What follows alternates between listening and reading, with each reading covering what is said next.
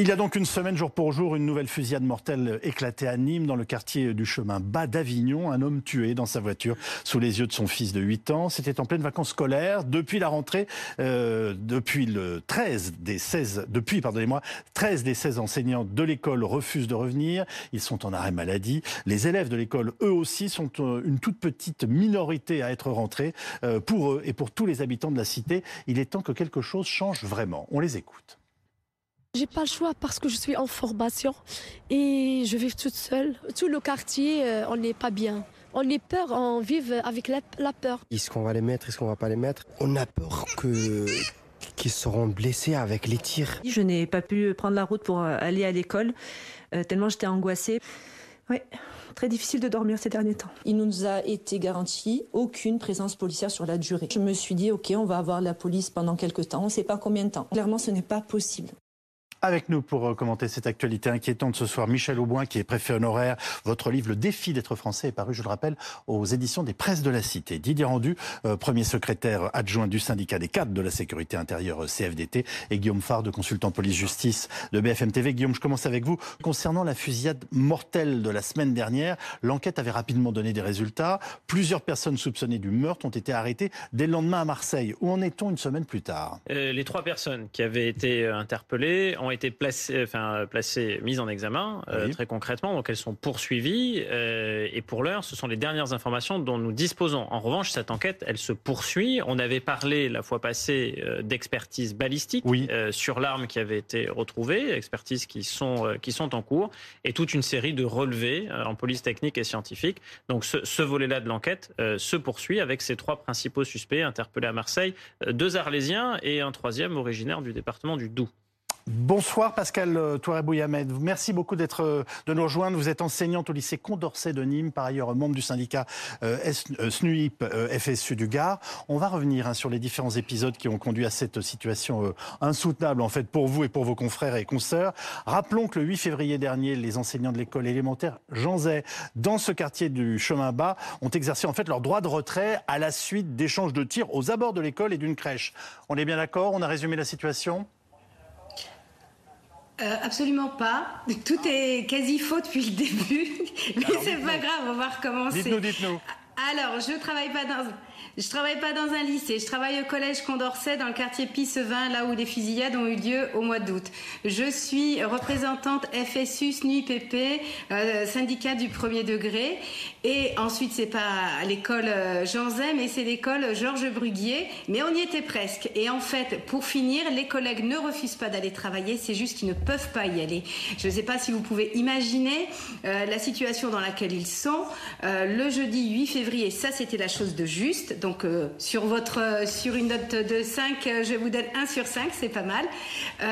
du coup, les, collègues, pour revenir sérieuse, ont vécu quelque chose de très traumatique le 8 février, le jeudi 8 février. il y a eu des échanges de tirs aux abords de l'école, une école qui est connue depuis plusieurs années pour subir ce genre de choses, et notamment depuis trois ans où il y a eu déjà des faits très très importants et gravissimes et les collègues avaient alerté sur la situation. Euh, force est de constater qu'en trois ans, il ne s'est pas passé grand-chose. Là, ce jeudi 8 février, les collègues, euh, donc, la police prévient la directrice de l'école pour dire qu'il faut euh, se confiner parce qu'il y a des tirs dans le quartier. Elle alerte pour dire qu'il y a un bus qui arrive avec des élèves qui sont allés en sortie scolaire. Euh, on lui assure que euh, le bus ne pourra pas pénétrer dans le quartier. Or, euh, il se trouve qu'il y a eu une défaillance. Le bus est entré. les collègues, ne sachant pas ce qui se passe, ont commencé à faire sortir les enfants de l'autobus pour regagner l'école. Et c'est là qu'à un moment donné, il a fallu se précipiter pour mettre une partie des élèves à l'abri. Euh, dans l'autocar deux collègues, des mamans, la chauffeuse et une enfant qui était couchée à même euh, le sol sur de, l'autocar. Donc le vendredi, on aurait espéré que par principe de précaution, la DSDEN euh, dise que dans le quartier, euh, toutes les écoles seraient fermées, ce qui n'a pas été le cas. Comme nous sommes en zone C, il aurait été très possible de laisser un jour, comme c'était avant les vacances, c'était pas si grave. Ce choix-là n'a pas été fait. Donc le vendredi, les collègues ont décidé d'exercer leur droit de retrait. On leur a expliqué que tout avait été réglé que finalement c'était pas, enfin voilà, il n'y avait pas de danger, qu'ils étaient en sécurité alors que ça continue. Ce qui n'est visiblement pas le cas. Ils ont eu l'information qui, qui n'est pas le cas de quoi? Ben, Qu'ils soient en sécurité, ce qui n'est visiblement pas le cas. Ah non, non, non, ah non, ah non, mais c'est absolument pas le cas. Ce qui, ce qui se passe, c'est que euh, les tirs continuent, ils ont continué pendant les vacances, mais c'est surtout ce qui est assez scandaleux, c'est que le vendredi à 11h30, les collègues apprennent qu'il va y avoir une opération de police d'envergure dans le quartier euh, dans l'après-midi, on ne sait pas quelle heure. Donc là, ils expliquent qu'ils vont pas être du tout en sécurité. Si vous avez et, de me parler. et pour autant, on leur demande de rester sur place. Donc là, en fait, ce qui se passe, c'est que deux semaines de vacances se passent. On aurait pu espérer qu'il y ait des choses de mise en place du côté de l'éducation nationale. Et là, lundi, les cours reprennent. Il n'y a même pas la cellule psychologique de base qui, est mise en place. Donc, on a le droit de s'inquiéter, de se poser des questions. Et donc, nos collègues ne sont pas en refus d'aller travailler. Ce sont des gens qui ont déjà vécu ce genre de choses il y a trois ans. Ils sont restés dans l'école. C'est des gens qui sont très, très attachés au service public d'éducation.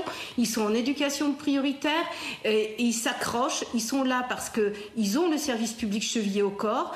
C'est une école qui fonctionne bien, qui a de la réussite pour ses élèves. Et là, ben, ce lundi, au moment d'aller travailler, ils n'ont pas pu. Pardonnez-moi, je vous interromps. Nous ne sommes pas là pour faire le procès de vos collègues. Nous sommes là pour essayer de comprendre la situation. Et donc, au moment où nous parlons, elle continue d'être complètement bloquée. Je vous ai bien compris. Alors, c'est pas une école qui est bloquée, c'est une école pour laquelle il n'y a pas d'enseignants. Enfin, il y a des remplaçants. Hein. L'éducation nationale, la DSDN, a, a, dépêché des remplaçants. Alors, comme on a un problème de remplacement, il se trouve que ce sont des remplaçants qui ont été pris dans d'autres écoles. Donc, il y a d'autres enfants qui n'ont pas de classe ou qui sont dispersés dans, dans, les classes qui restent de l'école. Mais ce que je veux vous dire, c'est que là, il n'est pas question, certes, de faire un procès. Simplement, je corrigeais ce que vous avez dit en, en entrée, parce que je vous ai entendu euh, dans, dans l'oreillette dire euh, les élèves, les, enseignants refusent d'aller à l'école. C'est pas de ça qu'il s'agit. À un moment donné, les mots ont, un sens. Et les collègues, quand ils entendent ça, ça leur fait une violence supplémentaire. J'espère. Il faut, juste imaginer ce que c'est que de ils sont en arrêt de travail ou pas ils sont, en, ils, sont en arrêt avec une demande de reconnaissance d'accident de, de, de, service pour le choc traumatique qu'ils ont subi. Qu'attendez-vous et qu'attendent-ils au moment où nous parlons Qu'attendez-vous et qu'attendent-ils au moment où nous parlons Alors, nous, bah, ce qu'on attend, eux et nous, c'est qu'ils soient en, sécurité quand ils vont à leur travail. À l'heure actuelle, si vous voulez, le, quartier euh, vit des choses compliquées euh, du fait du trafic, du trafic de stupéfiants. Mmh. Il n'est pas normal que des, collègues et que des familles et que des enfants soient à ce point angoissés à se demander comment ils vont euh, s'en sortir. Je ne sais pas, tous les parents peuvent comprendre. Quand on envoie son enfant à l'école le matin, on espère le récupérer dans le même état le soir. Et, si, enfin, je sais pas, que l'enfant revienne, qu'il soit heureux, qu'il ait appris des choses, qu'il ait, euh, ait envie euh, de, de vivre tout simplement, de partager avec ses camarades. L'école, en principe, c'est un lieu d'émancipation, c'est pas un lieu de peur. Là, on a des enfants qui deviennent experts en trafic de stupéfiants juste parce qu'ils observent ce qui se passe autour d'eux. Enfin, je sais pas, l'enfance, c'est quand même autre chose que ça. Que faut-il faire pour euh, apaiser cette situation et permettre tout simplement qu'une vie normale euh, reprenne euh, dans cette école et dans, ce quartier? Alors, il y a un certain nombre de choses à faire qui ne relèvent pas de mon pouvoir. L'éducation nationale a donc des choses à faire, c'est-à-dire au moins mettre une cellule psychologique en place pour déjà soutenir les collègues. Mais ensuite, il y a des tas de choses qui relèvent. Ça n'est pas le cas au moment où nous parlons.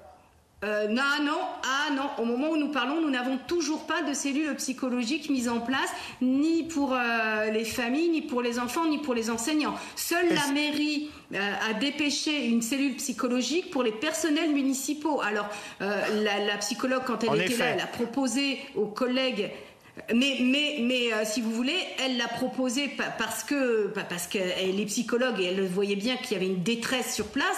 Ce que je veux vous dire, c'est que c'est pas de la responsabilité de la mairie de dépêcher une cellule psychologique pour les enseignants. Ça, ça relève de la compétence de la DSDEN et ça n'a pas été mis en place. Est-il nécessaire Ensuite, ça, Pardonnez-moi, je vous interromps. Est-il nécessaire que des forces de police soient installées de façon durable devant cet établissement pour qu'il puisse fonctionner normalement?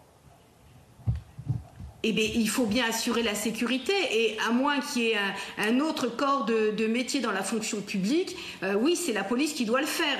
Et pas, et pas la police municipale. Il faut que ce soit la police nationale.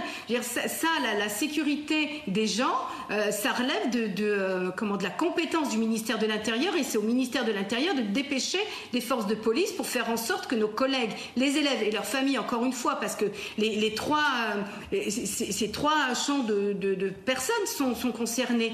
Je sais pas, imaginez-vous, euh, vous, êtes parent peut-être, est-ce que quand vous déposez votre enfant à l'école le matin, euh, vous y allez sereinement? Là, on a des tas de familles qui déposent leur enfant à l'école en espérant qu'il n'y ait pas une balle perdue. Donc, euh, enfin, je sais pas. Mais on, on monte, là, on est dans un, on marche sur la tête, vraiment. Alors, vous restez avec nous, bien entendu. Michel Aubin, euh, l'ancien directeur de l'école, dit carrément qu'il faut mettre l'armée devant cette école pendant six mois pour que le calme revienne. Est-ce qu'on peut en arriver à ce genre euh, de solution extrême Et qu'est-ce que ça vous inspire comme commentaire?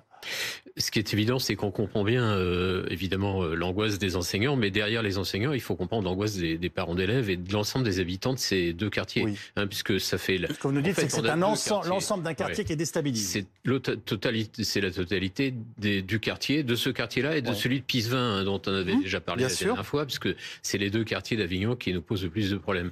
Alors. Euh, on a une situation qui, dégénère en France globalement autour des trafics de drogue, euh, de, cannabis, mais surtout de, cocaïne. Et, euh, il est clair que euh, comme notre capacité globale euh, est, difficilement mobilisable sur tous les quartiers à la fois. Euh, pendant les moments où la police ne peut pas intervenir, le trafic continue de se structurer. Donc ça devient de plus en plus compliqué de traiter l'opération. Alors sur les deux quartiers en question, ce qui est très compliqué, c'est que moi je je je sais pas si les, mais peut-être qu'on le sait, si les, les trafiquants qui ont été arrêtés sont du quartier ou pas du quartier, parce que ça change un peu la, la donne. Pourquoi? Euh, Parce que on voit bien aujourd'hui que le trafic de drogue drogue est de moins en moins euh, issu euh, des quartiers dans lesquels on vend la drogue. En fait, l'emplacement, c'est un emplacement commercial comme un autre. Donc ils choisissent des quartiers qui sont pour eux intéressants pour toute une série de raisons, euh, livraison, euh, clientèle, etc., protection. Euh, et, et c'est assez différent parce que si c'est des gens de l'extérieur, peut-être on peut les traiter plus facilement. Si c'est des gens de l'intérieur, là, il faut des mesures beaucoup plus longues qu'il faut mettre en œuvre, qu'on n'a pas encore commencé à mettre en œuvre. En ce qui concerne le meurtre de la semaine dernière, il venait de Marseille, on est bien d'accord, le commando. Hein. Oui, parce que c'est comme ça qu'on l'a présenté en tout cas. Oui, parce que dans le cas particulier de Nîmes, ça, ça fait maintenant trois ans, trois bonnes années en tout cas, que euh, des réseaux qui sont des réseaux marseillais essayent de s'emparer de points de deal nîmois euh, sur fond de conflits entre différents quartiers de la ville. Il y a le chemin bas euh, d'Avignon, il y a le quartier Pisevin, il y a le quartier Mas de Mingue, et, donc ce sont trois quartiers qui sont connus pour des activités de trafic de stupéfiants, qui sont en rivalité aussi, commerciale, rivalité de quartier, et que des, des, des, mafias, ou une mafia marseillaise, la fameuse DZ mafia, DZ en référence à l'Algérie, sont des, des personnes originaires d'Algérie sont venus euh, prêter main forte euh, à certains trafiquants, ni moi. Mhm. D'où des règlements de compte et le fait qu'on arrête à Marseille, et c'est pas la première fois, c'était aussi le cas euh, dans l'affaire de, la mort du petit Fayed, des personnes qui sont liées à des règlements de compte qui ont lieu à Nîmes. Ensuite, sur la question de la mobilisation de l'armée, il faut tordre le cou à une idée reçue, c'est que l'armée française, en tout cas dans ses composantes terre, marine nationale, armée de l'air, n'est absolument pas entraînée, formée, équipée pour intervenir dans ce genre de situation, ce genre de, de, quartier. Ça n'est pas son travail. Pardonnez-moi, dans, notre pays, il y a des soldats sentinelles qui se baladent depuis des années dans nos rues. Oui, mais on leur demande une mission euh, qui est de... Et je pense que ça contribue à une forme d'apaisement, en tout cas oui. Euh, pour ceux qui ont, des, qui ont, qui ont besoin de l'être. Pour, pour, la surveillance de, de, sites sensibles ou euh, prêter main forte à l'occasion de grands événements. Ce qui n'a strictement rien à voir avec une mission de sécurité publique, de lutte contre la délinquance. Pour ça, on a la police nationale. Et si on veut une force de police à statut militaire, on a la gendarmerie nationale. Donc de toute façon, on a déjà deux forces de sécurité intérieure qui, elles, sont formées, équipées, entraînées pour faire face à ce type de situation. Donc je vois pas pourquoi on devrait substituer euh, à des gens qui savent euh, travailler sur ce type de problématique des gens qui ne le savent pas, sauf à vouloir que ça fonctionne encore moins bien. Didier Rendu, quand on voit le désarroi de ces enseignants, mais aussi des élèves et puis des parents, quelle réponse peut apporter la police immédiatement? La réponse que la police apporte, c'est d'être présente sur le, terrain avec les moyens dont elle dispose.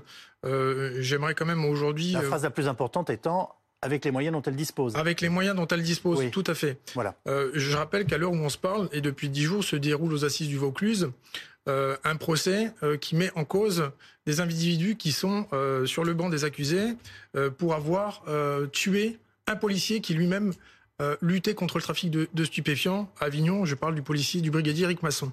je voudrais, à, travers ce propos, lui rendre hommage et rendre hommage à l'ensemble de mes collègues qui, tous les jours, luttent contre le trafic de stupéfiants sans relâche. donc, il y a cette difficulté-là aujourd'hui de prendre en compte euh, la façon dont il faut agir sur le trafic de stupéfiants. Il y a deux façons d'agir. Il y a la façon dont on agit, une réponse immédiate en pilonnant les points de deal, comme on le voit avec ces forces d'action rapide, ces CRS qui sont déployés juste après des événements.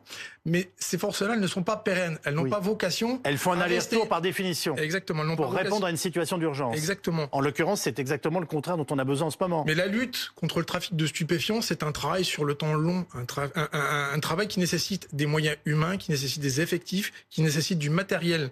Et à l'heure où je vous parle, on est aussi dans une période de restriction budgétaire on est aussi avec des contraintes en matière procédurale, notamment avec une adaptation du droit communautaire transposée dans le droit français qui vient compliquer le travail des enquêteurs au quotidien avec des outils qui sont défaillants, pardonnez-moi de vous le dire, mais c'est la réalité du quotidien du travail de nos enquêteurs qui peinent à la tâche. Alors, typiquement concernant Nîmes, le problème, c'est qu'est-ce que peut faire la police pour qu'on puisse réouvrir normalement cette école? Euh, la, présence 24 heures sur 24, ça n'existe pas. Euh, la présence 24 heures sur 24, elle, est tout à fait En tout cas, ça n'est pas durable. Ça n'est pas durable sur le long terme. Donc, ce qu'il faut, c'est des actions d'envergure et, je dirais de manière plus globale, une prise de conscience au niveau des pouvoirs politiques et de l'ensemble de la classe politique que le sujet du trafic de stupéfiants. lundi, on fait quoi pour qu'ils reviennent à l'école? C'est pas moi, je vous pas, je, vous agresse pas en vous posant cette question, mais c'est évidemment la question que tout le monde se pose ce soir. Moi, je m'entends très bien votre question. Je suis pas en responsabilité, mais moi, mes collègues sont présents sur le terrain et je peux vous dire qu'ils font le maximum pour permettre aux enseignants et aux enfants de revenir à l'école. Moi, je pense que ça, ça, me paraît évident, euh, mais euh, ce qui a été dit est tout à fait vrai. C'est-à-dire qu'on n'a franchement pas les moyens aujourd'hui de garder la totalité des quartiers. Ça, tout le monde le comprend. Par contre, sur Nîmes, moi, je l'avais d'ailleurs fait écrit dans une chronique. Hein, sur Nîmes, puisqu'on a euh, toute une série de meurtres qui, qui se sont passés, qui en plus, dont, dont, les victimes sont des enfants ou des jeunes adolescents, je pense qu'il faut une mesure spéciale.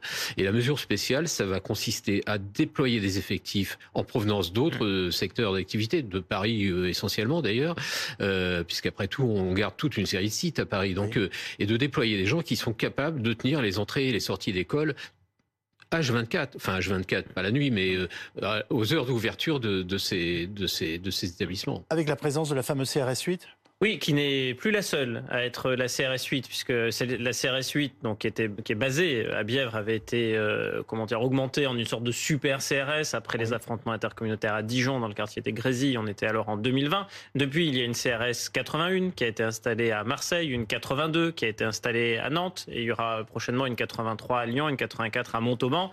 Et avec cela, vous avez un maillage territorial qui commence à s'étendre. Autrement dit, c'est plus nécessairement la 8 qui vient de Bièvre, c'est-à-dire de l'Île-de-France, mais peut-être la 81 qui vient de Marseille. Oui. Euh, et donc le modèle euh, de CRS qui sont des CRS plus particulièrement aguerris euh, à la lutte contre les violences urbaines, à des interventions dans des milieux difficiles, dans des cités sensibles, c'est un modèle qui tend à se répandre et à se généraliser. Maintenant, c'est pas parce que vous en avez quatre là où auparavant il y en avait une que vous pourrez avoir une présence permanente euh, à Nîmes. Euh, les CRS, c'est comme les antalgiques. Quand vous avez mal, on vous en administre un peu, mais arrive le moment où il faut quand même traiter le mal à la racine. On ne peut pas se soigner que euh, à base d'antidouleurs. Pascal Touareg-Bouyamed, une visite de la nouvelle ministre de, l'Éducation à Nîmes est évoquée dans les prochaines heures. Est-ce qu'elle aurait raison de venir et, quel message auriez-vous à lui transmettre? Ah bah, le premier message que je voudrais lui transmettre, c'est que les collègues qui ont vécu euh, cette, euh, cette euh, atrocité là le 8 février souhaiteraient la rencontrer et euh, souhaiterait la rencontrer dans un lieu euh, comment externalisé en préfecture si possible parce que naturellement ils sont tellement sous le choc qu'il n'est pas question de leur proposer une audience euh, sur les lieux qui, sur lesquels ils ont vécu quelque chose d'affreux. Enfin moi, ce que j'ai envie de demander, c'est à chacun et à chacune qu'ils soient parents ou, autres, ça peut être des grands-parents ou n'importe qui, essayez d'imaginer une seule seconde ce que ça peut être d'avoir en responsabilité euh, l'enfant d'un autre et de se dire mon Dieu pourvu qu'ils prennent pas une balle perdue. Donc ce choc euh, traumatique, ils ont, les collègues ont besoin d'en parler. enfin, encore une fois, ce que je disais, c'est qu'ils ont vécu des choses similaires. Euh, avec euh, une dangerosité moindre dans le sens où euh, ils n'étaient pas dans un bus. Mais il y a trois ans, ils ont alerté. Il y, avait même à un moment donné des, échanges de tirs avec des, des, gens qui passaient sur les toits de, de, la maternelle. Donc les choses ont été un petit peu sécurisées. Mais enfin, je ne sais pas, imaginez l'horreur dans laquelle ils vivent depuis trois ans. Ils s'attachent, ils restent, ils n'ont pas demandé leur mutation. Donc oui, Madame la Ministre, s'il vous plaît, pouvez-vous recevoir nos collègues qui en ont besoin Ensuite, euh, pour le reste des annonces, euh, est-ce qu'on pourrait envisager, je ne sais pas moi, peut-être du recrutement de personnel en nombre formé, euh, peut-être aussi des réseaux, des RASED pleins et entiers avec le personnel qu'il faut former de la même manière pour qu'on puisse là pas se demander ou la, cellule de crise, mais peut-être que là on aurait du personnel formé qui pourrait déjà commencer à recevoir la parole des enfants et des adultes. voilà, moi j'ai des tas de choses à lui demander. Euh, sur, euh, sur le budget, sur euh, oui, voilà, on peut aussi l'avoir pour ce genre de choses. en tout cas, ce qui est frappant, c'est que vous nous dites que de toute façon, toute réunion ne peut avoir lieu, ne peut avoir lieu qu'à la préfecture et en aucun cas dans l'établissement, ce qui est une façon de, de, montrer une fois de ah, plus la ah, défiance qu'on a contre le lieu en tant que tel. Mais, mais c'est même pas une... non là la défiance le mot est mal choisi c'est pas enfin je sais pas est-ce que vous iriez sur sur le vous retourneriez vous en tant qu'être humain sur un lieu dans lequel vous avez vous avez vu la mort à côté de vous? Enfin je sais pas. On a une collègue qui a écrit une lettre qui nous explique qu'elle est restée elle allongée dans un bus à essayer de rassurer euh, euh, les mamans pendant que sa collègue essayait de rassurer euh, l'enfant. Ensuite de ça ils, ils ont dû traverser à toute vitesse pour essayer de se mettre en protection dans l'école Sauf que les toilettes sont en bas. Et comme ils étaient confinés, ils n'ont pas pu envoyer les enfants aux toilettes. Ils ont dû faire faire pipi aux enfants dans les poubelles. Enfin, je ne sais pas, essayer d'imaginer tout ça et de vous dire, vous pouvez y retourner, vous êtes en sécurité. Ben non, non, on n'y est pas en sécurité là. Parce qu'à tout moment, ça peut recommencer. Il y a des tirs la nuit, il y a des tirs le dimanche, il y a eu des tirs pendant les vacances. Comment voulez-vous que les collègues, les parents et les enfants puissent se dire on est serein à l'école? C'est pas possible. En tout cas, merci d'avoir pris la parole dans cette émission. On est en train de, quand même de, rendre compte d'une situation. Je veux dire, est-ce qu'elle reste exceptionnelle dans le pays ou est-ce que euh, aujourd'hui on doit s'inquiéter sur euh, un certain nombre de nos établissements qui vivent au rythme de ce qui vient d'être décrit par cette enseignante? Bah, On parle beaucoup en ce moment du cas de Nîmes parce qu'il y a des règlements de compte. Euh, par le passé, on parlait surtout du cas de Marseille, qui est une grande métropole qui connaît un trafic de stupéfiants intense depuis 50 ans. Hein. Ça fait un demi-siècle qu'il y a une problématique euh, spécifique à Marseille. Puis on parlait des très grandes agglomérations ou alors des quartiers sensibles, on les a appelés différemment, quartiers de conquête républicaine, euh, zone de sécurité prioritaire par le passé, mais qui étaient essentiellement euh, franciliens. Et, là, on voit que des villes qui sont plutôt des villes moyennes. Nîmes, c'est euh, 100 000 habitants, l'agglomération peut-être un, petit peu plus, sont, sont concernées. Et on a pu parler d'autres villes moyennes ailleurs dans, dans le pays, dans le centre de la France ou dans l'est de la France. Parce que le trafic de stupéfiants, on le redit, c'est une véritable déferlante euh, sur la France. La France est un pays où on consomme beaucoup euh, de, stupéfiants et où il n'y a pas que le cannabis. Euh, il y a les amphétamines, la cocaïne, des drogues de, des drogues de synthèse, et c'est ça aussi le problème. Et, ce marché, vous l'avez vu se déplacer et, augmenter à, rythme soutenu. À rythme soutenu, avec l'émergence de, narco-États qui multiplient leurs chiffres d'affaires. Rappelons que le trafic de stupes, euh, peu ou prou, ça génère 3,5 milliards de chiffres d'affaires sur le sol français par an, ce qui est considérable. C'est une manne financière et une ressource qui appelle forcément des candidats sur ce commerce. Et dès que vous coupez une tête, vous en avez 10 qui, qui repoussent. C'est aussi toute la difficulté de lutter contre ce, ce type de trafic, parce que du coup, bah, ça implique d'aller chercher peut-être les têtes de réseau à l'étranger, d'avoir une coordination opérationnelle avec ces pays qui endiguent la, France avec cette déferlante de, de drogue en, tout genre. Ça implique aussi peut-être d'avoir des, des process qui soient optimisés en matière de, de saisie bancaire et de confiscation de, de biens de patrimoine, euh, même si c'est déjà le cas. Hein, mais il faut accentuer tout ça. Et je dirais même plus largement, avoir une prise de conscience politique que ce trafic de stupéfiants-là, si la France ne veut pas devenir les États-Unis, il faut qu'elle soit une priorité nationale. Bonsoir Johan Gillet, merci beaucoup d'être avec nous ce soir. Vous êtes député Rassemblement National de la première circonscription du Gard, dont la ville de Nîmes. Les, promesses du ministre de, l'Intérieur hein, de remettre de l'ordre et de la sécurité dans le quartier sensible de Nîmes ont-elles été euh, tenues selon vous ou seront-elles tenues? Non, évidemment que non. Et ça fait des années que Gérald Darmanin vient à Nîmes, euh, des années qu'il vient euh, après des tragédies à chaque fois. Et à chaque fois, il fait des annonces et à chaque fois, euh, rien n'est réglé. Quand il est venu il y a quelques semaines après la mort tragique du petit Fayed, c'était au mois d'août dernier, pour dire vous allez voir ce que vous allez voir, je vais régler les problèmes, je vais mettre des moyens. Il n'a fait que mentir. Il a mis des moyens uniquement temporaires. Il a annoncé quelques jours plus tard la création d'un commissariat de, de police au sein de l'un des quartiers concernés.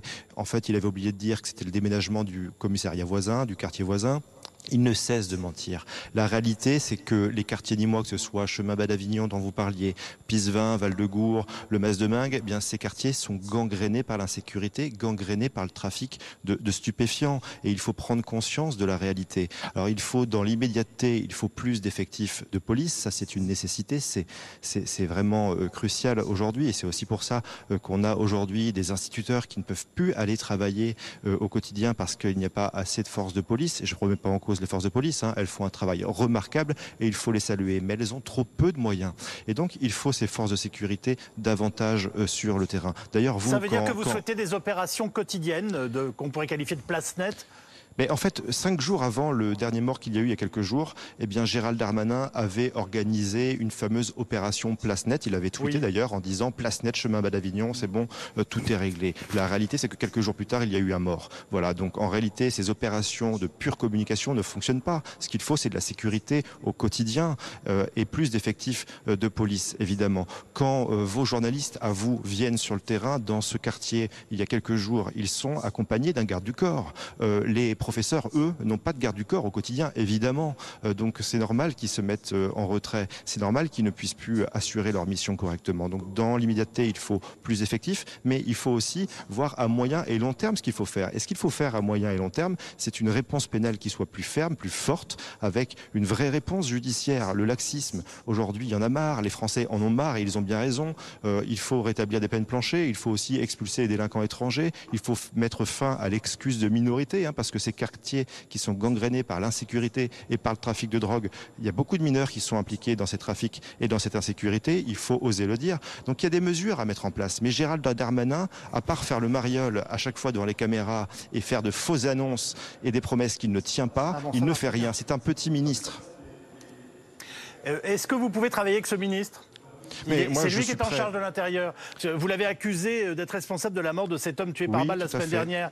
vous maintenez ses propos? Je maintiens. Il est responsable de cette mort, comme il est responsable des morts qu'il y a eu ces derniers mois dans, ces quartiers euh, ni moi. Mais moi, je suis prêt à travailler avec Gérald Darmanin. Il le sait. Et d'ailleurs, j'ai des contacts réguliers avec lui et son cabinet. Euh, moi, je me tiens à sa disposition pour échanger sur le sujet.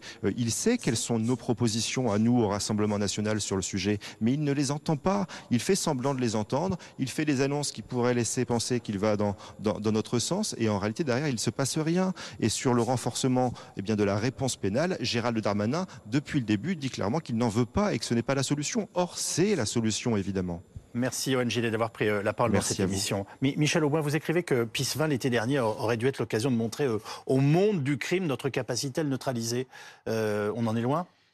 Euh, c'est surtout on l'a pas fait. Donc, euh, euh, moi, je pense. Hein, Qu'est-ce qu'on a, raté dans la réponse En, France, on a environ 1500 quartiers et, qui sont, qui connaissent peu ou prou le même type de problème. Alors évidemment, c'est c'est plus paroxystique dans le dans le sud de la France, en banlieue parisienne, etc. Mais on peut avoir ce type de phénomène partout, d'une certaine façon. on, on, est je pense que ça aurait été intéressant de prendre Pisevin, parce que c'était l'exemple de Pisevin, ou un autre quartier, peu importe, et de faire une opération de longue durée qui permettait de le sécuriser totalement. Longue durée, ça veut dire aussi savoir ce qui se passe dans le quartier. Ça, veut dire aussi que le bailleur social, parce que là, il y a un, même bailleur social hein, qui y gère. Parce que derrière tout ça, vous avez des gens qui sont logés, mais vous avez des propriétaires. Donc, comment les propriétaires assurent la sécurité des habitants dont ils logent euh, Voilà des questions qui sont jamais posées. Vous nous dites que tout, tout, hmm. tout, est lié et que tout le monde doit jouer le jeu. Ah, il faut absolument que tout le monde joue le jeu, et y compris les enseignants qu'on a vus tout à l'heure. Moi, je, je, je, je, comprends leur, leur, leur sentiment. En même temps, le, le droit de retrait n'est pas une réponse que l'administration euh, doit euh, avoir mmh. pour répondre à un problème de mise en danger d'enfants pardon de dire, ils sont enseignants, ils sont aussi citoyens. Donc je pense que l'ensemble des citoyens, et en particulier l'ensemble des fonctionnaires, doivent avoir une position cohérente sur le sujet. Donc je pense que c'est dans une coordination de l'ensemble. Et comme on ne peut pas forcément l'expérimenter partout à la fois, oui. et c'est d'ailleurs tout le problème des CRS, parce qu'après tout, moi j'étais un partisan, j'avais milité pour ça, pour l'organisation de CRS qui pouvait intervenir pour les émeutes urbaines. Mais on ne peut pas les utiliser pour faire autre chose que les émeutes mmh. urbaines. On ne va pas les utiliser pour faire de la PJ. Euh, et aujourd'hui, là, on est sur un problème de PJ. On est sur un problème de renseignement, on est sur un problème de PJ. Et donc euh, police judiciaire, je le rappelle PJ, pour nos pardon. J'aurais dû le dire. Mais euh, euh, je, je pense qu'il faut qu'on trouve d'autres modes de fonctionnement.